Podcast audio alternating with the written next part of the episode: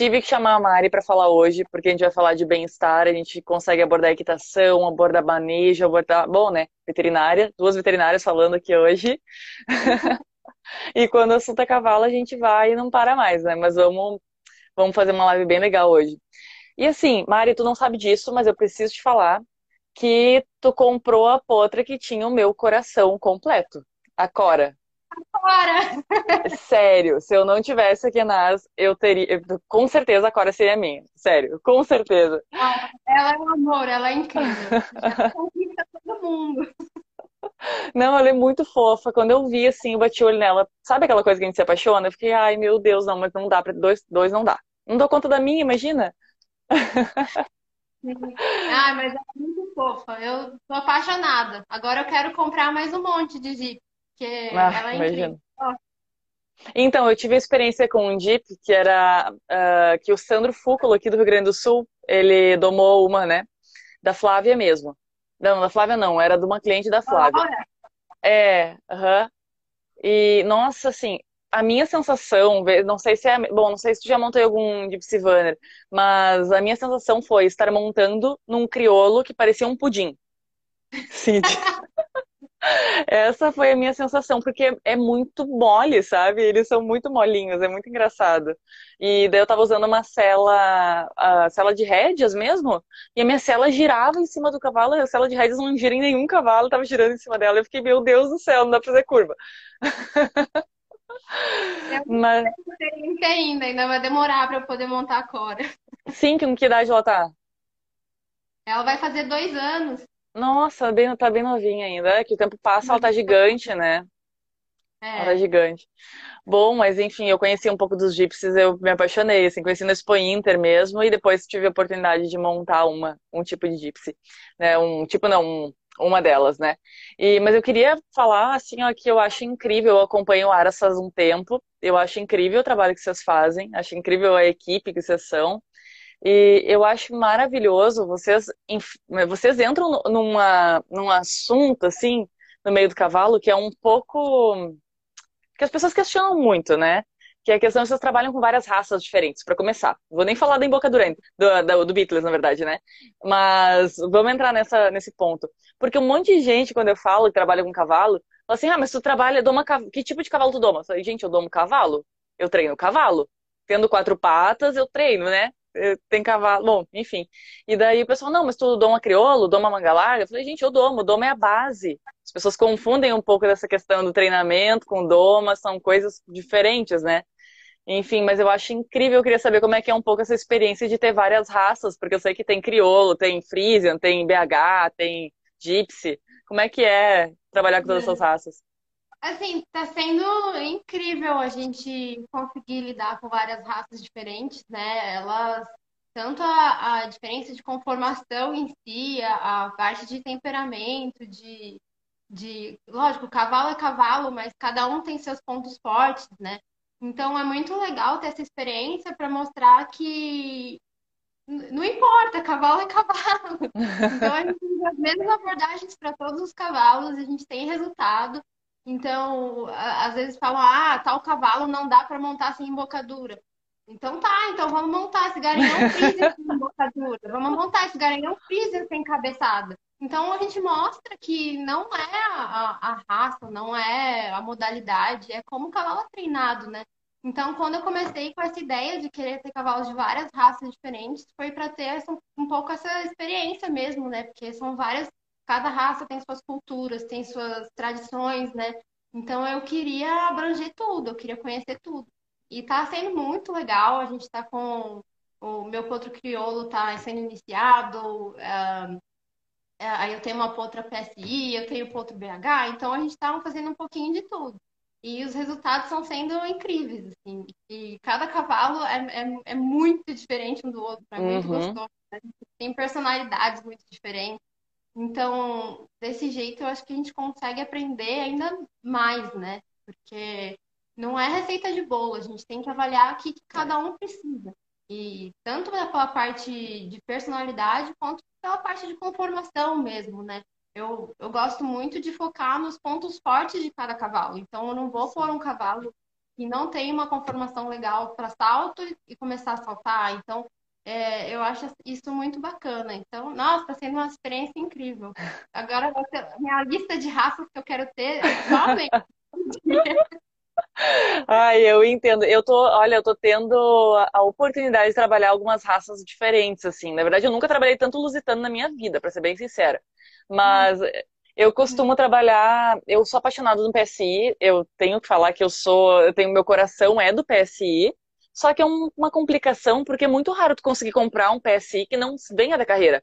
Então é reabilitação, é né? Não é, tem como. É uma carreira muito precoce, né? Então para é. você é. pegar um animal que, que né, seja sem traumas, tanto psicológicos quanto físicos mesmo, né? É muito difícil. Sim, é, e tem muito, né? E assim, o que tu fez com esses cavalos, eu fiz com a minha potra. Essa questão, ah, não faz, então eu vou provar que faz. A minha potra, ela é mistura de PSI com BH, né? Com cela belga, na verdade, o pai dela. E, e eu peguei assim, ah, não, porque não faz isso, não faz aquilo. Eu treinei ela em base de rédeas, Daí depois eu passei ela para hipismo e ela assim, ela detestava treinar hipismo, era uma coisa assim, ela salta muito bem, mas eu percebi uma mudança de comportamento. Daí a gente entra na parte de que é importante o bem-estar do cavalo, não é porque ele é bom que ele gosta de fazer aquilo. Sim. Né? Então, é. eu comecei a perceber mudança. Bom, conheço ela desde que nasceu, eu vi nascer. Então, eu comecei a perceber uma mudança de comportamento. Eu chegava e antes eu treinava direto, eu domei ela, né? Todo o trabalho, todo dia eu trabalhava. E daí eu começava a chegar na cocheira e ela de bunda para mim, não relinchava mais. E sempre, sabe, eu, ah, o que que tá acontecendo? Fui ver. Daí eu pensei, eu acho que tá dando ruim aqui no hipismo. Parei, ela voltou. E não é assim, ah, tá, mas tu parou de treinar porque ela não gosta de gastar energia treinar. Eu continuava treinando outras coisas que ela gostava. Então, a minha BH, né, eu chamo de BH, mas ela mistura de PSI com BH. Logo BH, né? Mas é. ela. É, né? É uma mistura de um monte de raça europeia, é isso. Mas, enfim, ela esbarra, ela, ela lida com gado, ela monta, eu monto nela com embocadura, monto Beatles, monto de qualquer jeito e tá tudo sempre bem.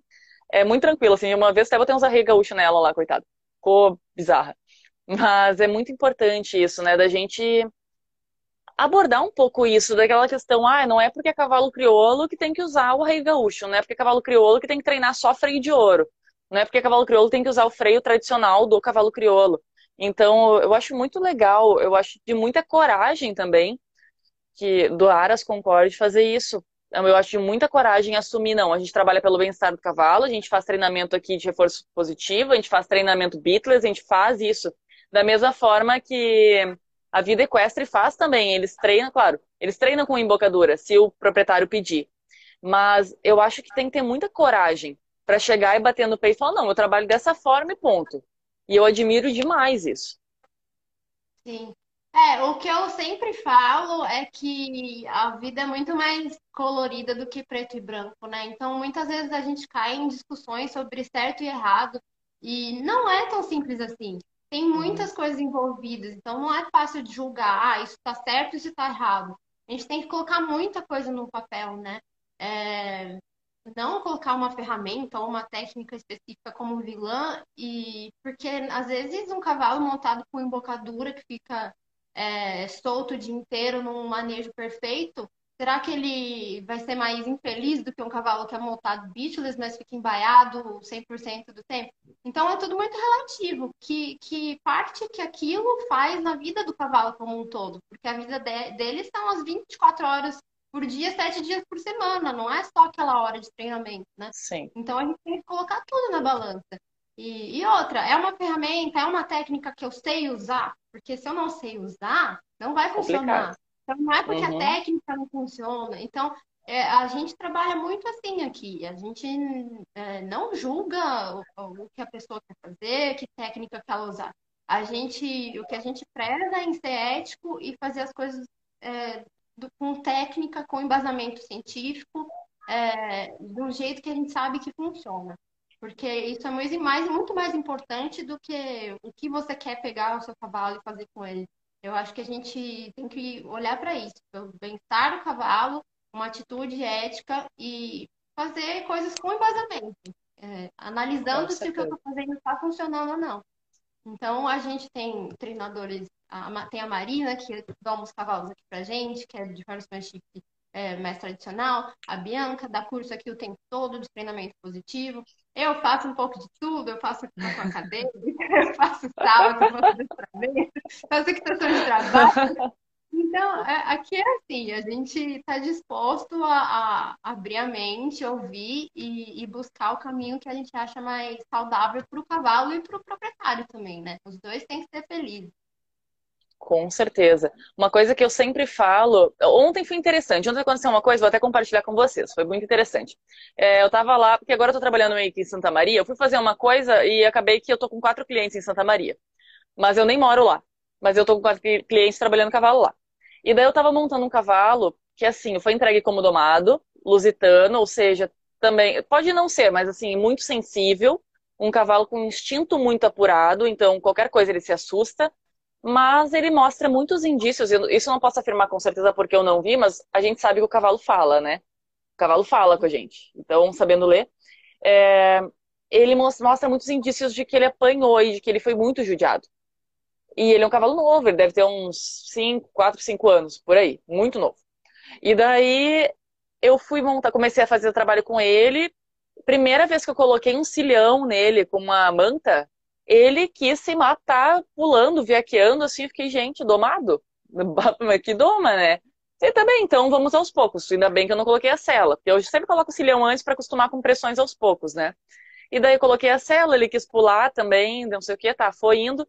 Quarto dia que eu vi que ele saiu na guia pela primeira vez a passo, sem sair no trote, já querendo correr que nem um doido, eu pensei, tá bom, vamos ver como é que ele se comporta comigo em cima. E nisso eu pensei, não vou colocar embocadura. Porque ele, eu vi que ele era muito sensível de, de cabeça, de focinho, com o buçal.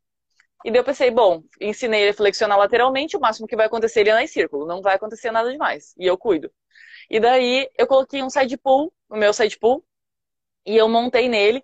Foi eu subir nele, esse cavalo, ele levantou o pescoço assim numa tensão tão grande, tão grande, tão grande.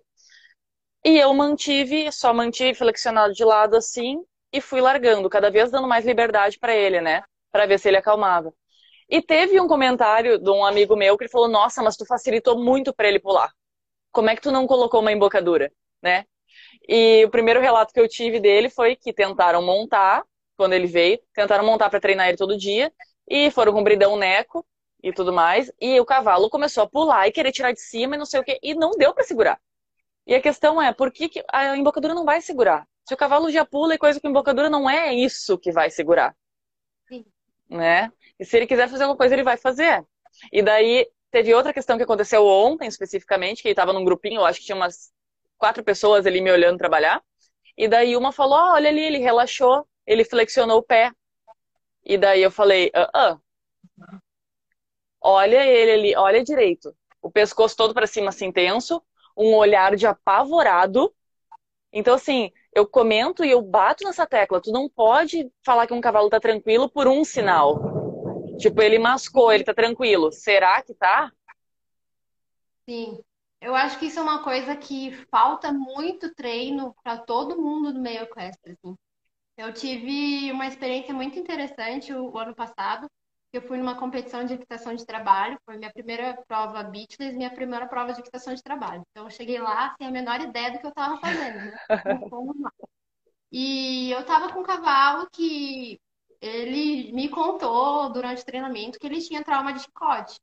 E na equitação de trabalho a gente tem a porteira que tem uma corda, a gente tem a garrocha para coletar as argolas, então tinham várias situações bem desafiadoras assim. E aqui em casa a gente fez todo um trabalho, né, de sensibilização. E aqui em casa estava tudo bem. Mas aí chegou lá na hora, eu toda nervosa, peguei a, a tal da vara, o que, que eu fiz? Encostei a vara na garupa do cavalo. E o cavalo fez, saiu galopando. Uhum. E, e, então é, eu perdi o controle dele ali, ele saiu galopando. Uhum.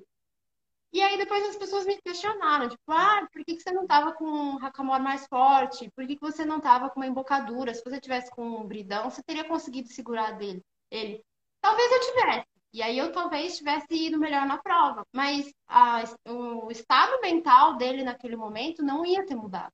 A questão não, não é se eu conseguir segurar ou não. Eu, o que eu tento olhar é, é o estado, por que aquilo aconteceu, né? Então, às vezes, você não usar muitas ferramentas, assim, ela, ela é tão cara, cara, porque ficou óbvio que tinha uma falha ali no treinamento, que ele precisava passar por uma, um processo de sensibilização, de contracondicionamento é, mais intensivo. Então, não ia, o resultado talvez tivesse mudado, mas o que ele estava sentindo não. Então, eu tenho condição de tomar essa decisão de priorizar que meu cavalo esteja numa posição de demonstrar o que ele está sentindo é, e que isso seja mais importante do que o resultado na prova. Eu sei que muitas pessoas não têm né, é, é condição de fazer isso, tanto por dependerem financeiramente desses resultados. Mas eu, eu posso fazer isso e eu vou continuar optando por isso. Então, a gente tem que se treinar a enxergar o que está por trás do desempenho, né? Porque não necessariamente um cavalo que desempenhou melhor a função dele naquela prova é um cavalo que tem um nível de bem-estar maior, é um cavalo que está mais feliz. Então, e isso é muito comum. É muito comum, por exemplo, em prova de tambor, a gente vê o cavalo entrando na pista super ansioso, empinando, uhum. querendo sair uhum. correndo, desesperado, ansioso, porque ele não gosta daquela situação. E aí é muito comum a gente ouvir, nossa, olha como ele gosta de correr. Tá todo Ama. Credo. Ele quer fazer prova, olha como ele gosta de correr tambor. Então, não é assim, né? A gente tem que treinar a olhar todos os sinais, que nem, que nem você falou, não é um sinal, né? É todo o contexto, é, é você conhecer o cavalo, é conhecer todos os sinais que ele está dando. E, nossa, é, é, um, é um déficit muito grande, assim, qualquer modalidade, em qualquer profissional eu mesma, eu olho para as minhas fotos mais antigas e eu falo, meu Deus do céu, o que eu estava fazendo com esse cavalo? Coitado do cavalo. Pois é. Mas faz parte, vai é aprendendo é... e evoluindo.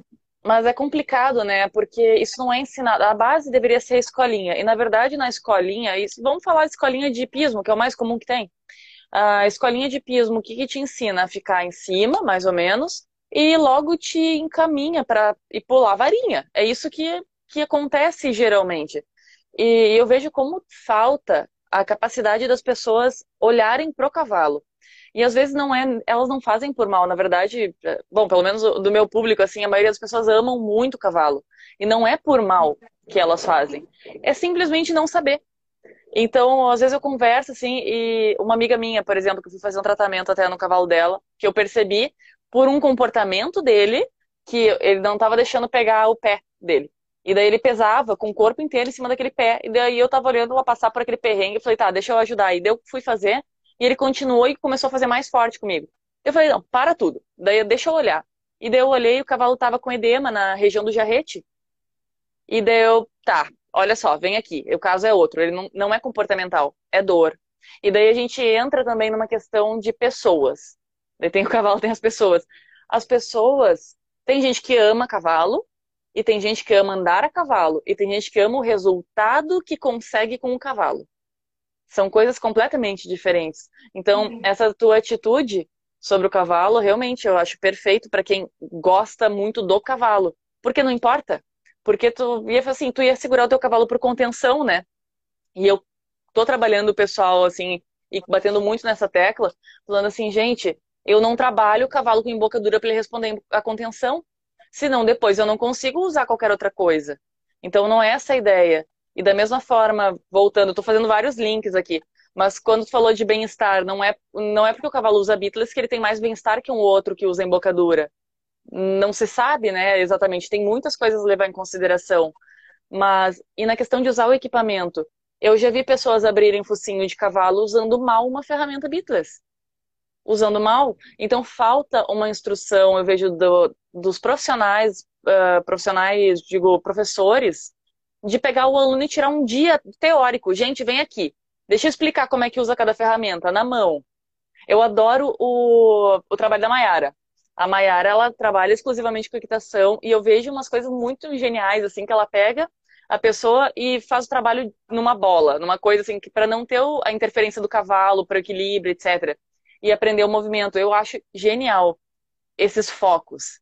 Então, cada tipo de trabalho, né, cada coisa que é feita tem muita coisa envolvida e como a gente precisa pensar E às vezes para nós é um pouco complicado, porque às vezes coisas que são óbvias para nós não é óbvio para outra pessoa. E às vezes eu me pego assim, tá, peraí, daí uma me faz uma pergunta assim, eu falei, nossa, eu tenho que falar sobre isso, é óbvio, para mim é óbvio, mas para a pessoa não é. Então, hoje como é que eu trabalho, por exemplo? Eu trabalho com muito animal de reabilitação, eu tenho eu não tenho mais pego animais de doma, porque não é o que eu mais gosto de fazer. Eu amo cavalo de reabilitação e acho que eu agrego muito mais. E eu faço questão que o dono esteja junto. Porque eu me frustrei muito com essa questão de trabalhar cavalo que o dono não tá junto. E daí depois volta pra vidinha dele e os problemas voltam. Mas por que será? Né? Então hoje eu trabalho e eu faço questão de falar uma coisa assim, ó, e daí a gente entra no bem-estar do cavalo. A minha última cliente que fechou comigo ontem, eu falei, olha, eu tenho só que te explicar como é que funciona meu trabalho, tá? Tem dias que eu trabalho 10 minutos e tem dias que eu vou trabalhar uma hora.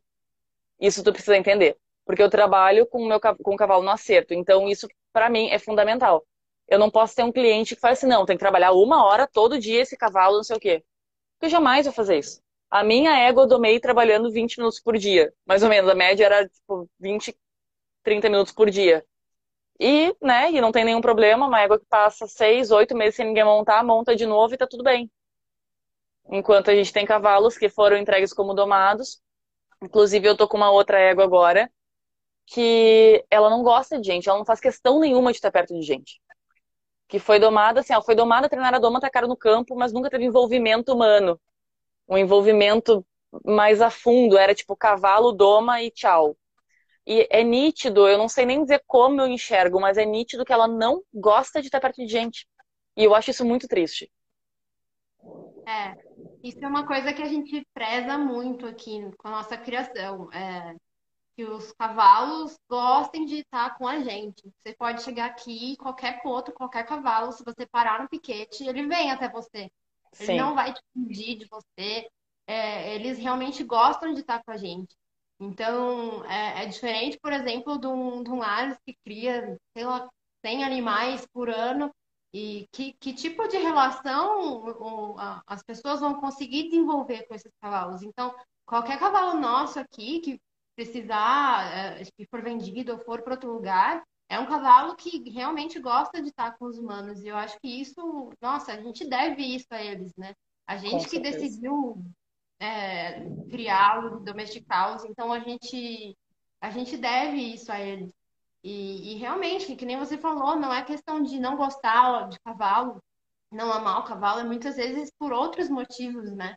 A gente pode é, listar muitos, é, por exemplo, uma pessoa que tem, não tem condição financeira de fornecer um grau de bem-estar elevado, não tem Sim. tempo de, de, de, fazer o manejo que ela gostaria.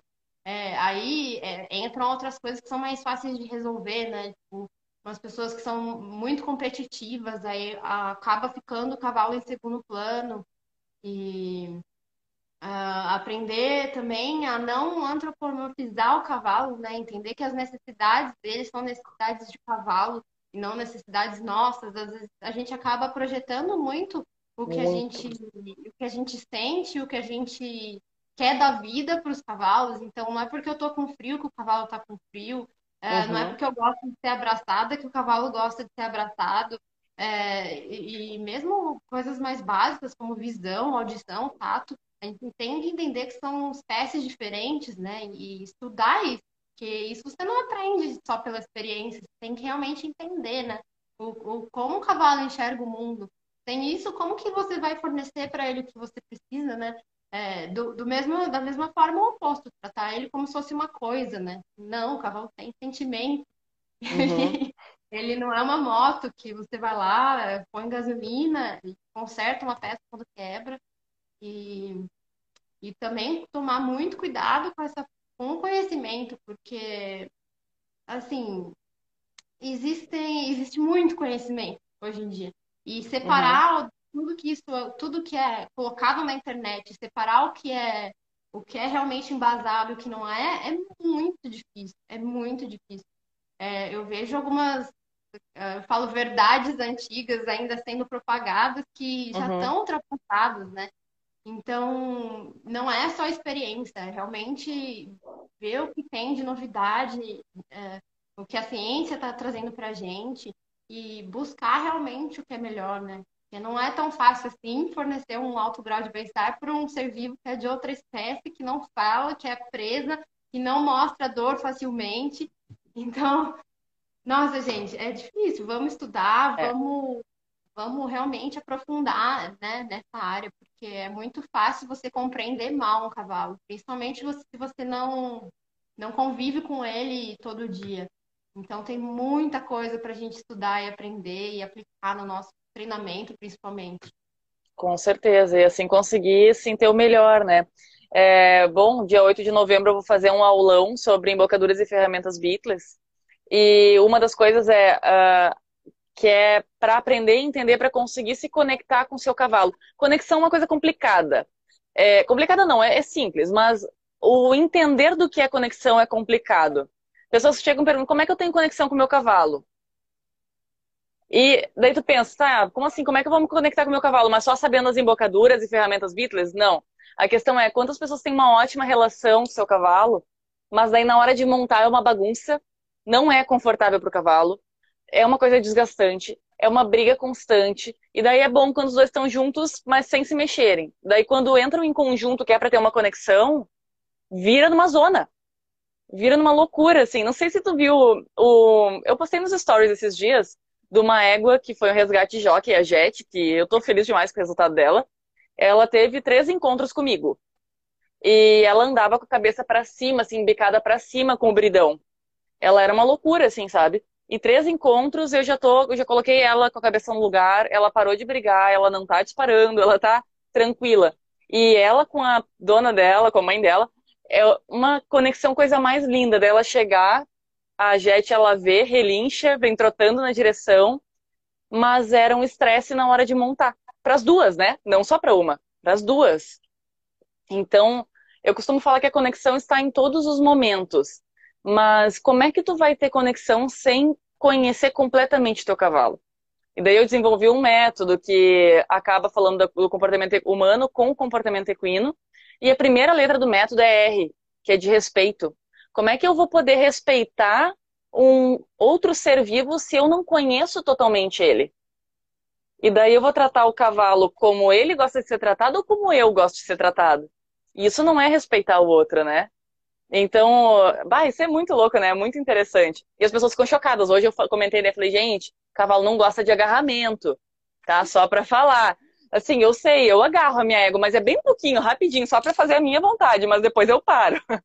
Então as pessoas ficam, como assim, cavalo? Eu dou muito carinho pro meu cavalo e ele tenta me morder. Sim, é porque cavalo não, não gosta de agarramento, né? Sim. Igual a mania que a gente tem do tapinha no pescoço. Meu Deus, toda hora que eu tô montando, eu dou um tapinha no pescoço, eu falo, meu Deus do céu, eu sei que uhum. não gosto. O negócio tá enraizado, né? Não, tem que cortar, não dá tapinha. Mas, mas é muito importante, né, a, a gente entender isso. E aqui eu peguei, é, quando eu comecei aqui a receber cavalos no Aras, e apareceram os cavalos assim na minha vida, todos problemáticos por algum motivo. E, assim, a maioria dos casos, o, o que estava por trás daquele problema de comportamento, é, por exemplo, disparar, refugar, é, mal, um desempenho ruim, ou até lesões, né, pelo esporte, tudo tinha algum motivo por trás e todos esses cavalos tinham algum problema de saúde por trás. Então, ou era uhum. dente, ou era coluna, ou era célula. E a partir do momento que você resolve a raiz desse problema, tudo se encaixa, os cavalos se transformam. Assim. É, eu tenho uma égua que, quando ela veio para mim, logo antes eu vi uma publicação do ex-dono dela, escrito assim: é, hoje é, terminei o percurso vivo. Tipo, a égua era uma loucura. Nossa. Ele não conseguia montar, ela disparava, ela refugava, ele caía. E quando ela chegou aqui para mim, eu falei, tá, vamos ver, o que está acontecendo? Então ela tinha é, restrições musculares, desalinhamentos articulares na coluna cervical ela tinha problemas muito importantes. É, Imagina. É, aí a gente fez várias sessões de liberação miofacial, acupuntura, fisioterapia, alongamento, trabalho funcional. A égua mudou. Então, é, quando um cavalo está teimando com você, não é que ele está teimando com você, tem algum problema. eles são animais super cooperativos, então se não está dando certo, provavelmente ou você está fazendo alguma coisa errada ou tem alguma coisa por trás dessa reação dele, né? Ou alguma dor, ou uma célula errada, uma embocadura que para ele é, ela é muito forte, ou uma região que é sensível. Então a gente tem que buscar isso. Qual que é a raiz desse problema? E resolver a raiz. Porque não adianta eu ficar treinando o cavalo de uma forma que ele vai escolher o que é menos pior para ele, mas aí ele está entre o, o ruim e o péssimo. A gente tem que transformar aquilo em algo bom, né?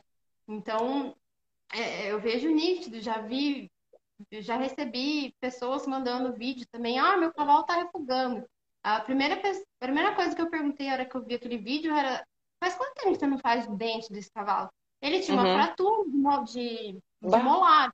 Resolveu uhum. a fratura, o cavalo parou de brigar com a embocadura, ele parou de refugar. Então, nossa, os cavalos são seres maravilhosos. Assim, eles aturam, eles aguentam muito da gente. Eles são, assim, eles aguentam muita coisa. Então, se ele tá negando, se você tá com alguma dificuldade, descobre o porquê. Porque não adianta ficar querendo receita milagrosa.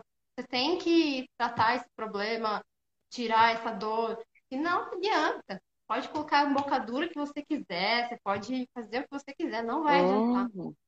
É verdade. E eu vejo um problema muito grande em cavalos de problemas comportamentais, que é o que mais pego agora, que é o seguinte: o cavalo não tá fazendo o que tu quer, e em seguida vem mais uma contenção, ou mais uma pressão, chamem como quiser. Mais e mais. O cavalo tá, sei lá, o cavalo não responde em bocadura direito. Mete uma focinheira e um bridão forte. E um freio forte, alguma coisa. Eu tava brincando, né? A Isa tá na live, ela vai ver, ela lá da Ípica, da Ípica de Santa Maria. Eu falo que Neco lá naquela hípica, olha, cura até cólica, gente. Porque de tanto que usam Neco, eu juro pra vocês. Assim, ó, o Neco faz o dente, o Neco cura cólica, o Neco doma cavalo, porque todo mundo usa Neco. Na terceira argola, e eu fico, tá, mas calma. Por que, por que tá usando Neco? Ah, porque me entregaram assim. Sabe? A Isa tá aí, ó, falando, né, que cura cólica, é bem isso. Então eu brinco, dou risada, porque tem uns cavalos assim, tem um cavalo muito leve que eu tô dando aula pra uma, pra uma outra menina, e ele tava com um neco. E eu falei, gente, mas esse cavalo, parecia que ela tava segurando um dinossauro, assim, sabe, montando nele. Eu falei, nossa, cavalo pesado, né, estranho. Montei o cavalo, é uma pena. Só que ele tensionava conforme a tensão da pessoa que tava em cima. E daí eu falei, não, não, não, esquece essa história de neco, bota um chantilly, pega um chantilly, bota ali. O cavalo ficou uma peninha. Porque daí diminuiu a alavanca, ficou mais leve, ficou mais tranquilo para ele. É, a Jet mesmo, que é essa por sangue inglês, primeira coisa que eu falei, ela ficava com a boca assim, ó, querendo abrir o tempo inteiro. Eu falei, primeira coisa, arranca fora essa focinheira. Arranca, tira esse troço fora, tira a focinheira, tira a gamarra, tira tudo. Pronto, diminui a contenção desse bicho. Pronto, já melhorou aí. Daí me perguntam sobre algumas coisas. Ah, o que, que tu acha da gamarra? Gente, eu acho que a gamarra, na maioria das, dos casos, é um grande tapa-buraco. Porque o cavalo que usa gamarra, ele não deixa de levantar a cabeça. Ele só deixa, talvez, de bater a cabeça na tua, mas ele não deixa de levantar a cabeça. Né? Não é um aprendizado. Da mesma forma que o cavalo que usa focinheira, ele não deixa de tentar abrir a boca. Inclusive, por ter uma pressão a mais, ele tenta abrir mais a boca. Só que ele não consegue, né? Então é aquela coisa, ele prende por contenção. E daí eu tento inserir um pouco mais sobre isso, sabe, no meio. Pra, porque realmente cada coisa, o problema não é a pessoa, o problema não é o cavalo, o problema não é a situação. O problema é que tem que trocar de ferramenta. Só que não. É, raramente o problema é aquilo. Porque se tu usa uma ferramenta forte, seja um bridão mais forte, e tu dosa a mão, tu controla a tua mão, não faz a mesma ação que faria numa mão pesada. Então não teria o mesmo problema. Né? Sim. Qualquer, qualquer postura que é forçada, é, já, isso já é comprovado em muitos estudos. Qualquer postura que você força, o cavalo vai ter uma certa resistência contra. Então, já vi vários estudos sobre rédeas auxiliares. É, você acaba desenvolvendo a musculatura que você quer, mas também junto às que você não quer. Então, é muito mais interessante você trabalhar com posturas é, mais naturais, que o cavalo assuma aquela postura quando ele está preparado para assumir aquela postura. E, nossa, de fechador de boca, então, já até perdi a conta de quantos trabalhos eu já vi provando que a, a fechador de boca, né, focinheira e fechador de boca muito apertados, elas afetam diretamente o grau de bem-estar do cavalo. Então você Sim. vê aumento da frequência respiratória, aumento da temperatura corporal, aumento do batimento cardíaco. Então você tem sinais bem suráveis de que aquilo afeta o bem-estar do cavalo. Então, uhum. é, é uma, é tapar o sol com a peneira. O cavalo não vai abrir a boca, mas não porque você está usando a embocadura do jeito adequado e ele está reagindo bem ao treinamento. Ele não está abrindo a boca porque você amarrou a boca dele. Então, Sim. você, quando o cavalo abre a boca, ele está querendo te dizer alguma coisa. Está mostrando um sinal de desconforto. Então, por que aquilo é desconfortável? Por que aquela minha ação de rédea é desconfortável? Por que essa postura que eu estou pedindo é desconfortável? E aí resolver esses problemas, é, usar a, a embocadura de uma forma mais eficiente, ou então tratar algum problema, alguma dor muscular, alguma restrição de movimento, porque às vezes é isso, às vezes o cavalo está com uma, um nó, vamos dizer assim, de uma forma mais simples, na musculatura ali, que ele precisa resolver, ele precisa alongar, é uma restrição de movimento. Então não é porque ele uhum. não está funcionando, porque a embocadura não está forte o suficiente, é porque ele realmente não consegue, porque é, é dói, aí se você força, ele vai pelo, pelo que dói menos. Então uhum. ele não está uhum. fazendo porque ele pode estar tá preparado por isso, ele está optando por uma opção que é menos pior. Então a gente tem que tomar muito cuidado com essas ferramentas. É, é, são válidas em alguns momentos, não, mas a gente tem que saber muito bem olhar para o cavalo como um todo e avaliar, principalmente rédeas auxiliares, porque pode ser um tiro no pé. Você pode estar resolvendo um problema de uma forma momentânea, mas a longo prazo isso vai te trazer outro problema. Uhum. E ter noção também que o uso dessas coisas, tipo, qual é o grande problema? O uso de redes auxiliares é para auxiliar, como já diz o nome, né? Mas não é perpétuo, não é para sempre. Sim. Só que é aquela coisa, não, tá, mas meu cavalo tá, vou, vou mudar para ele entender. Ok, daí tu muda para uma coisa que faz uma expressão, só que mantém para sempre. E aí que tá o problema.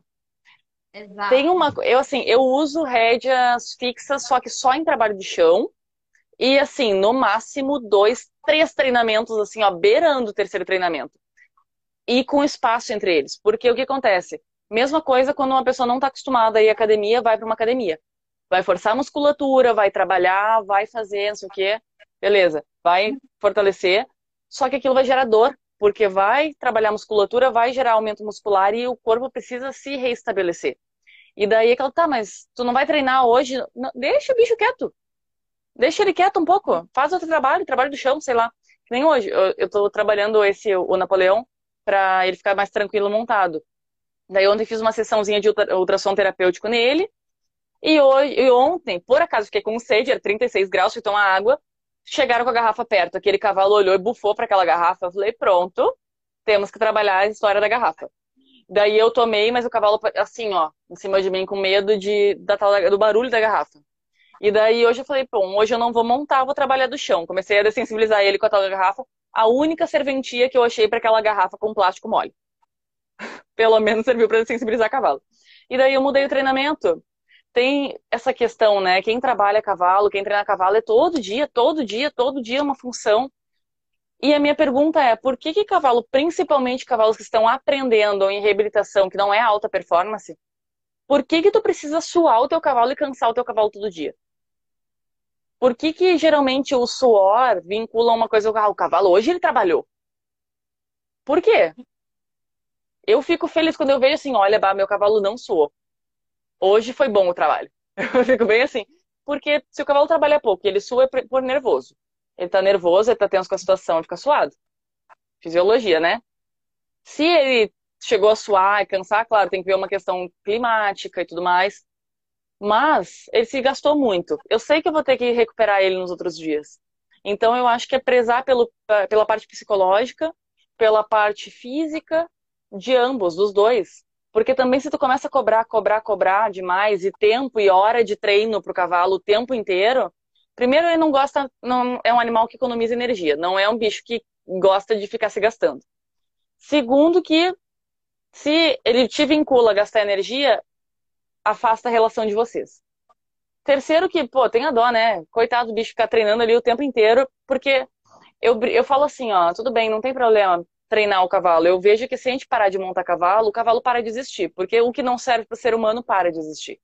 Isso é uma realidade do mundo. Isso é um fato.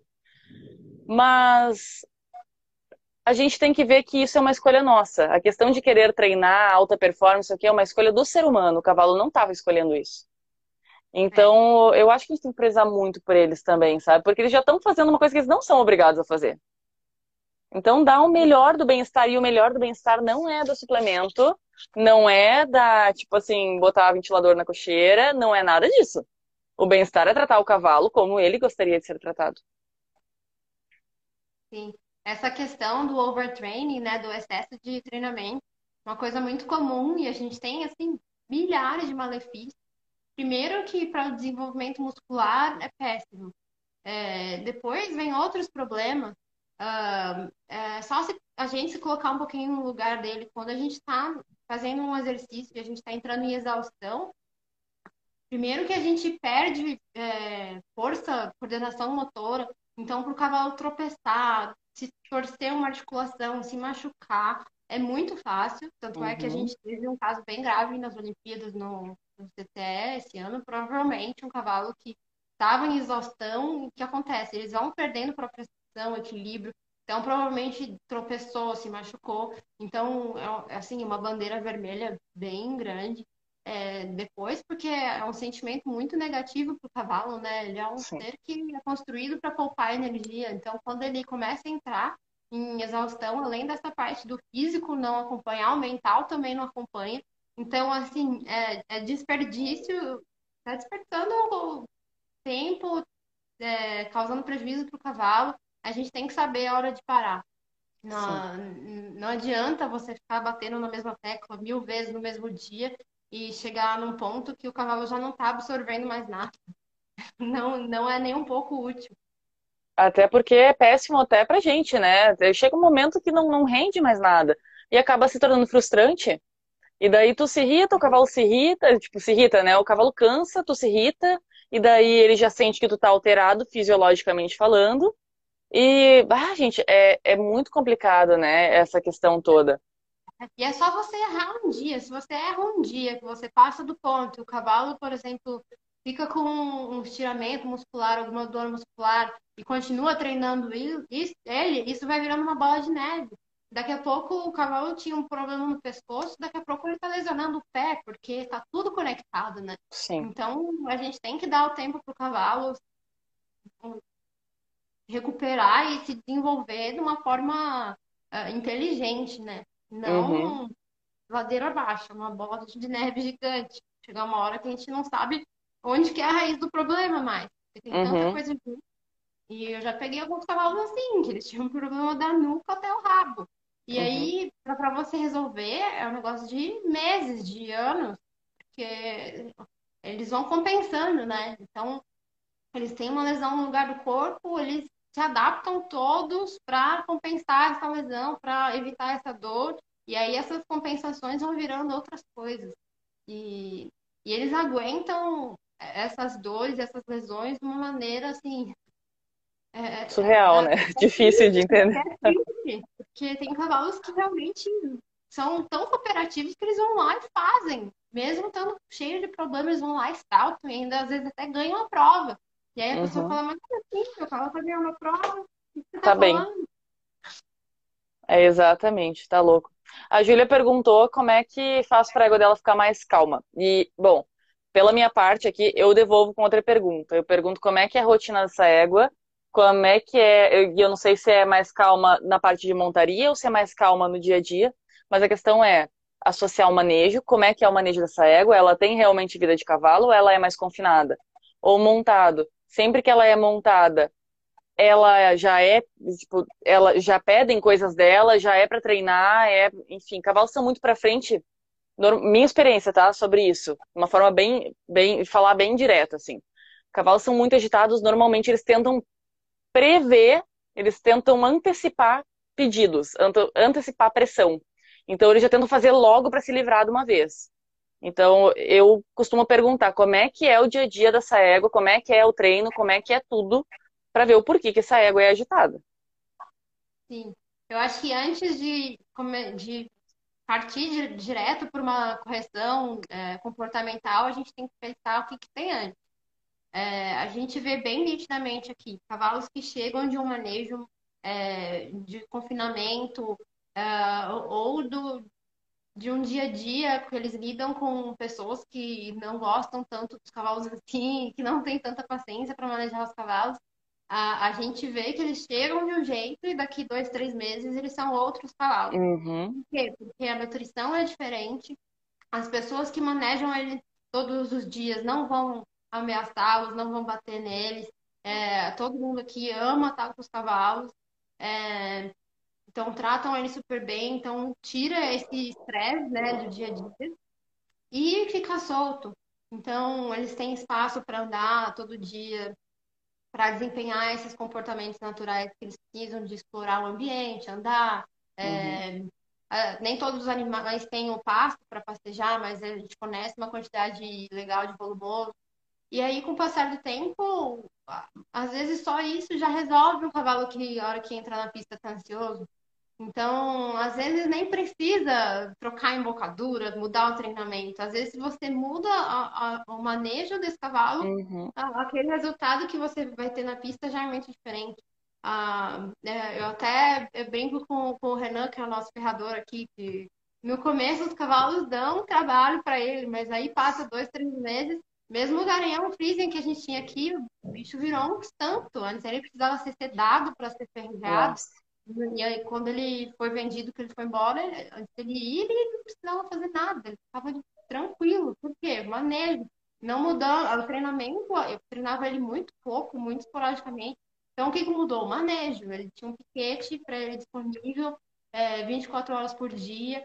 O manejo dele, as pessoas que lidavam com ele, lidavam com calma, com paciência, sem ficar punindo qualquer demonstração de, de ansiedade.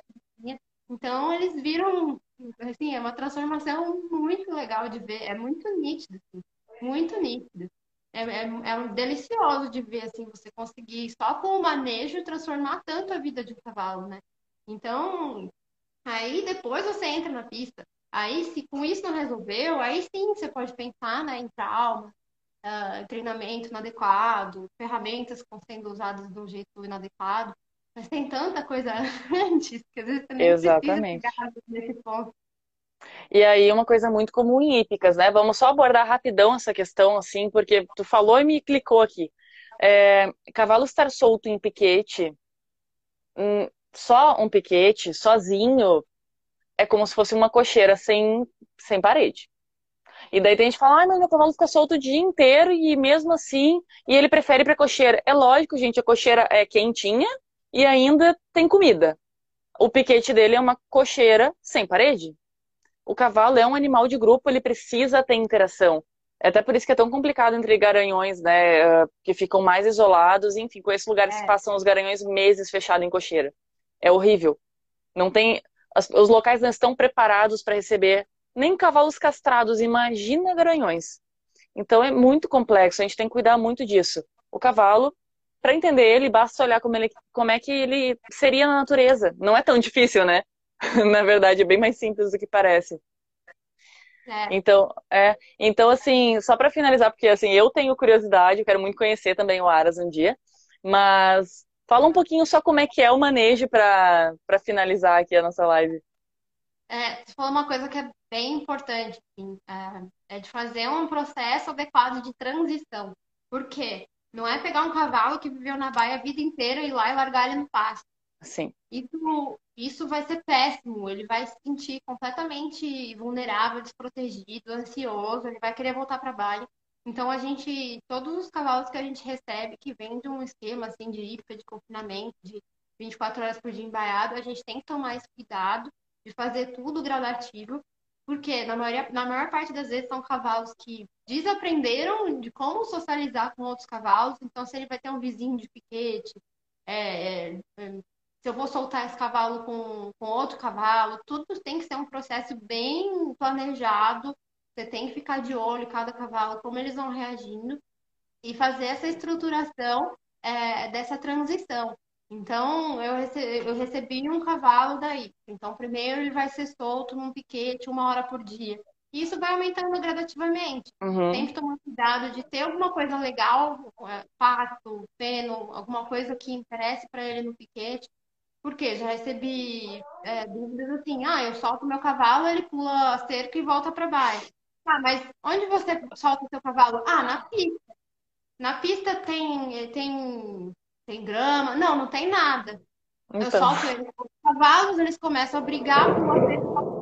Mas é lógico, você está colocando eles num ambiente que ele não está não tá confortável, com cavalos que ele ainda não uh, estruturou uma, uma, uma hierarquia social e um, uma interação entre cada um. Então, isso tudo tem que ser bem pensado e gradativo. Tem cavalos que a gente já viu aqui que demoraram dois anos para eles conseguirem chegar num ponto de serem soltos numa manada pequena com outros cavalos. Por quê? Porque eles não sabiam socializar, eles não sabiam interagir com outros. Então, isso tem que ser feito de uma maneira muito cuidadosa, porque você pode ter acidente. É, tem cavalos que, que, quando eles estão muito privados de acesso ao volumoso, só recebem feno pouco feno, poucas vezes por dia. É, ele não tá gordo, ele não tá é, é gordo nem uh, magro, ele tá com uma nutrição adequada. Mas essa privação de mastigar, de ter esse acesso volumoso um, no tempo que seria mais natural para ele, às vezes torna esses animais mais dominantes em relação ao alimento. Então, são cavalos que vão disputar mais a, a, comida no piquete. Então, você tem que tomar muito cuidado com esses cavalos quando você vai introduzir eles num, num grupo de outros cavalos, porque eles não estão acostumados que aquilo está disponível para eles ali. Provavelmente eles vão querer disputar aquilo. Então, cavalos que dão muito trabalho para a gente adaptar por conta de alguma dessas questões. Então, sempre que eu vou introduzir um cavalo novo num grupo, sempre tomar cuidado de todos os recursos estejam em abundância ali, que tenha pasto, que tenha feno, que tenha uh, água fácil para todo mundo. Por quê? Porque aí diminui esses conflitos, né? Os cavalos uhum. são pacíficos, eles tendem a, a procurar uma interação é, com, com o grupo deles pacífico. Mas se ele sente que alguma necessidade básica dele está sendo ameaçada, eles vão realmente ter comportamento de, de disputa, de agressividade. Então, isso eu acho que é o principal quando a gente começa a fazer esse manejo desses povos que chegam para a gente, é tomar muito cuidado com isso. Então, fazer um processo de transi transição. os cavalos que estão aqui bastante tempo, uh, eles, todos eles têm algum abrigo ou fonte de água, né? Alguns com baia, outros um abrigo no piquete. E todo, todos eles têm um acesso 24 horas, ou um solário, que seria um, eu falo solário porque não é um piquete que tenha pasto para ele uhum. graminar, né? Mas é, às vezes aparece uma graminha ali ou aqui, eles vão lá explorando, tem condição de andar. Eles gostam muito de dormir no sol na hora do almoço. Todos eles cochilam uh, de noite e, e na hora do almoço. Eles têm os, os espaços que eles gostam de fazer isso no ambiente. Então, eles conseguem mimetizar um comportamento mais natural. Porque na natureza eles têm o lugar que eles defecam, o lugar que eles bebem água, o lugar que eles dormem, o lugar que eles passejam. Então, você tendo um tamanho mais próximo, não próximo, né? Porque a área natural deles é muito grande, mas uhum. você tem disponibilizando, mesmo que seja um piquete, com, que seja só um solário, que não tenha passagem, eles já conseguem desenvolver bastante comportamentos, né? Então, é muito interessante. Então, já tive cavalos que é, chegaram aqui que não conseguiam socializar. Hoje eles dormem, é, esse cavalo dorme junto com uma égua, um do ladinho do outro. Toda noite você pode falar, eles estão ali no piquetinho dormindo um do lado do outro. Então é muito gostoso de ver eles desenvolvendo essas associações né, com outros cavalos. Então é, é, é recompensador, né? Você vê esses cavalos voltando a ter uma vida social, porque a gente priva eles disso, né? A gente uhum. priva eles postarem um amiguinho, dormir junto com o amiguinho, dividir a comida com o amiguinho. Então, Exatamente. eles sentem muito falta disso, né? Então, a gente preza muito por isso. Lógico que tem algumas situações que são mais desafiadoras. Um, por exemplo, semana que vem a gente está com dois animais que a gente vai levar para a exposição. Um, eu falei que ia levar para a exposição, a potra fugiu do piquete, deu um coice na tábua, tá. ralou o pé. Então, a gente E a gente falou, então vamos mudar um pouco o manejo, né? Porque vai chegar um dia antes, vai que acontece de novo. Então são uhum. animais que estão mais embaiados, mas seria um manejo mais uh, momentâneo, assim, para preparar para eles irem viajar, porque lá vai ser um ambiente que eles não vão ter acesso ao piquete. Então a gente fez todo um processo de adaptação do pasto, do piquete, para começar a ficar mais preso num piquete menor, num piquete sozinho, numa baia mais isolada. Então a gente fez todo um processo gradativo para poder levar eles para esse evento. E aí, quando eles voltarem, a gente volta para o manejo que seria mais interessante, porque os animais são jovens, uma, uma potra vai fazer dois anos, o outro vai fazer três. Então, existem, né, lógico, exceções do que a gente gostaria, mas infelizmente às vezes a gente tem que tomar essas decisões. Sim, com certeza, né? Não, pô, mas eu acho muito legal. Eu achei muito. Eu não sabia que vocês faziam esse sistema assim, dessa forma. Eu achei incrível, incrível mesmo. E eu tive uma experiência com um local completamente errado, tá? Mas que daí tu falou da comida e do, do, da quantidade de comida, espaço e tudo mais. E eu tive uma experiência muito ruim num local onde tinham um torno de 100 cavalos a campo, assim. Sei não, eram, acho que a campo era um. Tinha um campo com umas 80 éguas, assim, sabe? Mas mais cocheira eram vários. E eles alimentavam essa quantidade de éguas em três pneus de caminhão. E assim, mais forte comia, o mais fraco ficava virado em esqueleto. E eu olhava aquilo, eu ficava apavorada, e era do médico veterinário, enfim, na verdade, daí que se diferenciam as pessoas que realmente amam o cavalo e estão fazendo pelo cavalo e visando qualidade de vida e qualidade não só genética, mas de vida, enfim, comportamental, psicológica, e pessoas que estão visando números. Então, é muito legal e a gente tem que valorizar pessoas como tu, como vocês, na verdade, da equipe inteira, que trabalham para que isso aconteça. E trazer isso à tona para que. Porque, assim, eu, sabendo disso, jamais compraria um cavalo de um Aras desse. É. Né? E sabendo do jeito que vocês tratam, eu compraria com certeza. Vai ser mais caro? Com certeza vai ser mais caro. Porque existe mais qualidade. Mesma coisa, artesanato é mais caro que fábrica, né? Lógico, que diferença que tem no custo de um cavalo que fica até a hora da doma largado no pasto, no, por exemplo, um cavalo nosso que ele caiu no chão, a gente já tá ali interagindo com ele, com 30 dias no máximo a gente já faz o primeiro casqueamento, começa uhum. a sensibilização, cabrechamento, a gente tá todo dia com ele, então que custo vai ter isso frente a um cavalo que fica largado no pasto até ele fazer três anos e aí pega e já vai pro redondel? É muito diferente, né? É muito. E eu acho que é, quem gosta de, do esporte, quem investe nos animais, é, as pessoas precisam acordar um pouco, porque são elas que ditam o mercado. Então não adianta apontar na cara dos profissionais, ah, você está fazendo errado. Porque os profissionais, eles cumprem a demanda do mercado. Então, se eles estão fazendo um esquema desse a campo para baratear o custo, é porque o, o, o, comprador não quer pagar um, um meio de produção que seja uh, compatível com o, uh, o, valor que ele vai vender o cavalo. Então a gente tem que se responsabilizar por isso. Se você é quer ter um cavalo bem criado, bem treinado, que goste de ser humanos, que tenha os aprumos corretos, porque ele foi casqueado desde os 30 dias de idade, é, que ele não tenha problemas articulares, porque a nutrição dele foi adequada desde o dia que ele nasceu. Então, isso tem um custo e a gente tem que estimular esse tipo de criação e não criações completamente antiéticas, em que os cavalos são espremidos muito cedo para mostrar um potencial de pular alto, mas tem muita coisa por trás disso, né? O que, que fez, o que, que eles fizeram antes para o cavalo estar desse jeito hoje, né? E as pessoas muitas vezes não pensam nisso. Então, às vezes as pessoas me perguntam, tipo, ai, quanto custa o cavalo? Aí você fala o valor, ah, então tá bom, obrigada, eu queria um cavalo bom, bonito, barato. Não é assim que Legal, então tá bom. Não é assim funciona, não é viável, então não é justo, né, a, a, as pessoas que, que estimulam aí os profissionais, que, que pagam os profissionais, que contratam os profissionais, que compram o cavalo, são vocês que ditam o mercado. Então, o que vocês estão dispostos a investir é, é o que é o que vai ser da vida desses animais, infelizmente. E a gente deve a eles isso, que eles tenham uma, uma qualidade de vida uh, boa, né? E Com certeza. quando a gente fala de, de custo, fica muito incompatível, às vezes, o que as pessoas desejam investir com, com o que é justo com o cavalo, né? Isso às vezes me desanima um pouco, confesso. Com o cavalo e com a gente, né?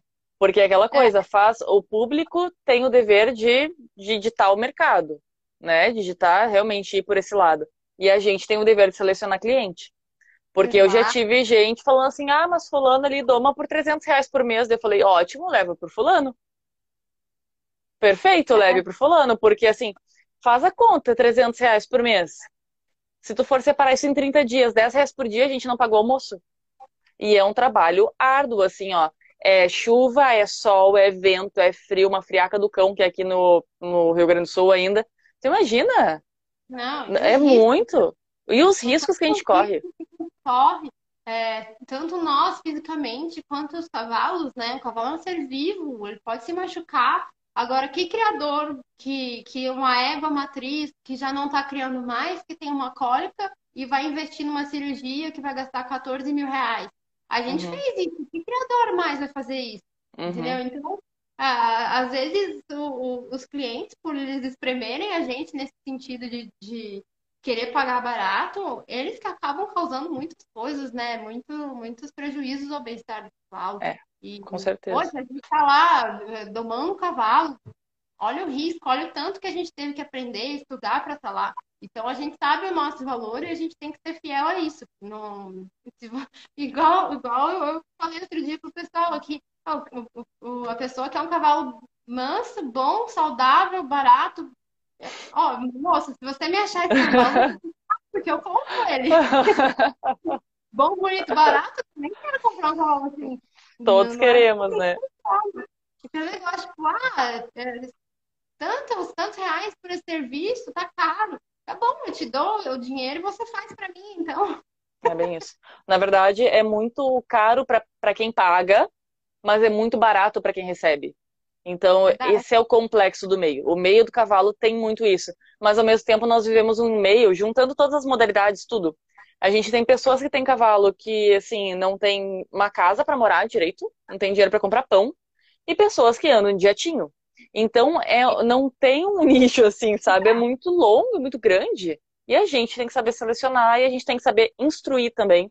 E bom, vocês fazem um ótimo trabalho com isso já pelo Instagram, pelo site, é tudo muito instrutivo, é maravilhoso, de verdade.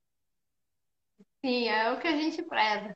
Agora, é, realmente não é fácil, né? A gente às vezes sente que a gente está nadando contra a correnteza, mas eu tenho fé que esse mercado está mudando e que esse nosso público-alvo aumente cada vez mais, né? Porque eu sei que hoje é um, um público-alvo uh, que, que é mais limitado, né?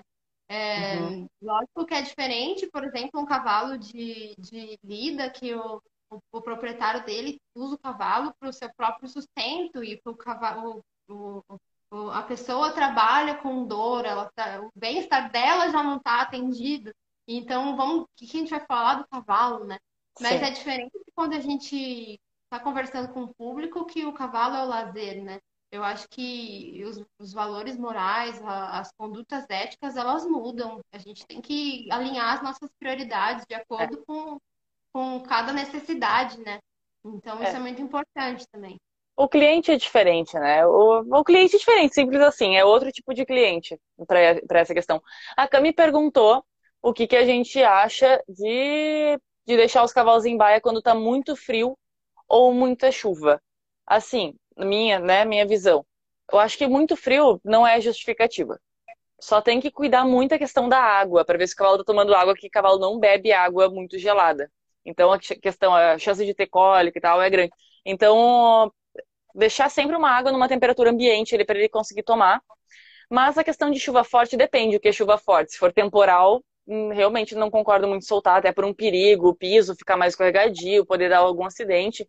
Além de poder, depois tu vai guardar, vai guardar ele molhado, pode dar algum fungo. Tem essas questões. Mas com chuvinha fraca eu realmente não vejo problema nenhum, nunca tive problema com isso. Sim, realmente a gente, boa parte dos nossos cavalos aqui tem acesso à baia é, ou abrigo. E a gente vê que muitas vezes quando está chovendo, quando está frio, eles não escolhem estar dentro da baia. Então, a gente tem que tomar cuidado com o que a gente acha que está muito frio ou é, muito difícil para o cavalo estar tá ali naquele ambiente. É, lógico que a gente tem que analisar o ambiente como um todo. Aqui tem alguns piquetes que são mais planos, então quando chove muito, eles acabam impostando. E aí deixar o cavalo na lama também não é legal. Então aí uhum. acaba, acaba aprendendo os animais um pouquinho mais.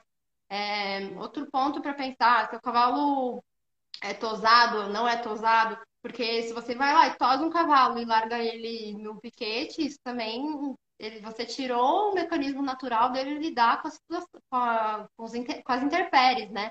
O pelo, além de controlar a temperatura, é, ele, ele impermeabiliza a pele do cavalo. Então, acho que tem muitas coisas para a gente colocar nessa balança, né? Uhum. Então, tá, geralmente eles são mais sensíveis com, com muito vento do que com a chuva ou frio em si, né? Geralmente uhum. quando tá chovendo, mas não tá muito frio, nem ventando muito, eles estão lá na chuva comendo, não estão nem aí. Então, se, se junta frio com água e vento, aí sim, talvez comece a ficar mais desafiador para eles, dependendo da região também, né? O que, que é, é. frio é. para eles? É bem mais frio do que seria pra gente, né? É, e a umidade influencia muito também, né? Então tem muita coisa que influencia, na verdade. E o cavalo é um animal muito adaptável. Ele se adapta muito aos locais. Imagina, se tem um monte de gypsy, que é um animal do frio, né? Na Bahia, os bichos estão lá no Nordeste. Sim, né? eu acho que aqui no Brasil é muito mais fácil eles sofrerem com, com calor do que com frio. Principalmente é. esses cavalos de raças é, europeias que vêm de fora, né? A, eu, a gente vê os cavalos que, que geralmente os cavalos importados, que vieram de, da Europa, eles no, no verão, às vezes é um inferno para eles. Tem uns que têm alergia à mosca, eles uhum. transpiram mais no calor, às vezes eles estão parados no piquete transpirando. Então, acho que talvez o calor seja um ponto mais que a gente tenha que tomar mais cuidado do que o frio em si, no, no nosso clima aqui hoje, né? É, eles podem acabar desidratando, então cuidado se está bebendo água, se não está. É, com certeza. Cada, cada estado é uma coisa diferente, né? Aqui tem que cuidar muito no inverno pela umidade e proliferação de fungo mesmo. Fungo é um problema muito grande hum, nessas, nessas, nessas temperaturas, enfim, né? E quando fica um clima um pouco mais chuvoso e, e mais frio. Mas tirando isso, é mais tranquilo. Aqui também no verão é muito quente. É. Mas é, eu acho que nada é único, né? Não tem, ah, não, tal temperatura, guarda o cavalo na cocheira. Não é bem assim. E existem riscos, né? Só que aí a gente coloca na, na balança esses riscos, o que, que vale a pena. Porque, igual eu falei, dos pontos que estão indo para exposição. É, eu tô correndo menos risco com eles embarados ali. Eu tô, mas e em relação à qualidade de vida deles, né? Essa conduta é realmente melhor no, no, numa visão geral? Então, às vezes, um cavalo solto, ele vai ter mais risco de se machucar na seca, perder a ferradura. Vai, mas no, no, a longo prazo e na visão geral, talvez isso seja muito melhor para o cavalo do que evitar riscos que a gente às vezes não quer que eles corram, né? Então, Com certeza. Com certeza. É, tudo tem que avaliar tudo, né? Não é simplesmente, não é uma coisa tão simples que tu pesquisa ali e tem uma resposta pronta no Google ali, a resposta para o cavalo. Então tem que avaliar um todo, a parte comportamental, qual é o ambiente, como é que está sendo o treinamento, enfim, até a nossa parte, né, de como é que tu tá se sentindo perto do teu cavalo e como é que isso está influenciando nele. Então, acho que tem muita coisa para ser avaliada aí antes de tomar alguma decisão. Mas, Mari, quero te agradecer muito por ter aceito vir para cá falar comigo. Eu quero muito que todo mundo conheça teu trabalho, o Aras em si. Eu acho que, bom, eu tô sempre lá, né? tô sempre lá olhando. Também tô lá sempre namorando a Cora quando ela aparece. Porque eu sigo apaixonada por ela, tá? Não é minha, mas eu sigo apaixonada por ela. Queria te agradecer muito. Agradecer também a, a Luísa e o Cândido, que incentivaram aqui um pouquinho o trabalho da live. E sério, brigadão que puderam contar comigo. Se precisar de mim para qualquer coisa, pode me chamar, tá? E foi um prazer enorme falar contigo. Muito obrigada pelo convite também. É bom às vezes falar um pouco é, eu não sou de mostrar muito a cara, de aparecer muito, né? Mas é legal, né, para as pessoas conhecerem o que a gente tem feito por aqui, que está dando super certo. Então, agradeço muito essa oportunidade e precisando também. tá bom, então. Obrigada, pessoal. Boa noite. Vou deixar a live gravada, tá? Para quem quiser mandar depois para os amigos, tá? Vai ficar aqui. Então tá, beijo, boa noite e brigadão todo mundo que assistiu até aqui.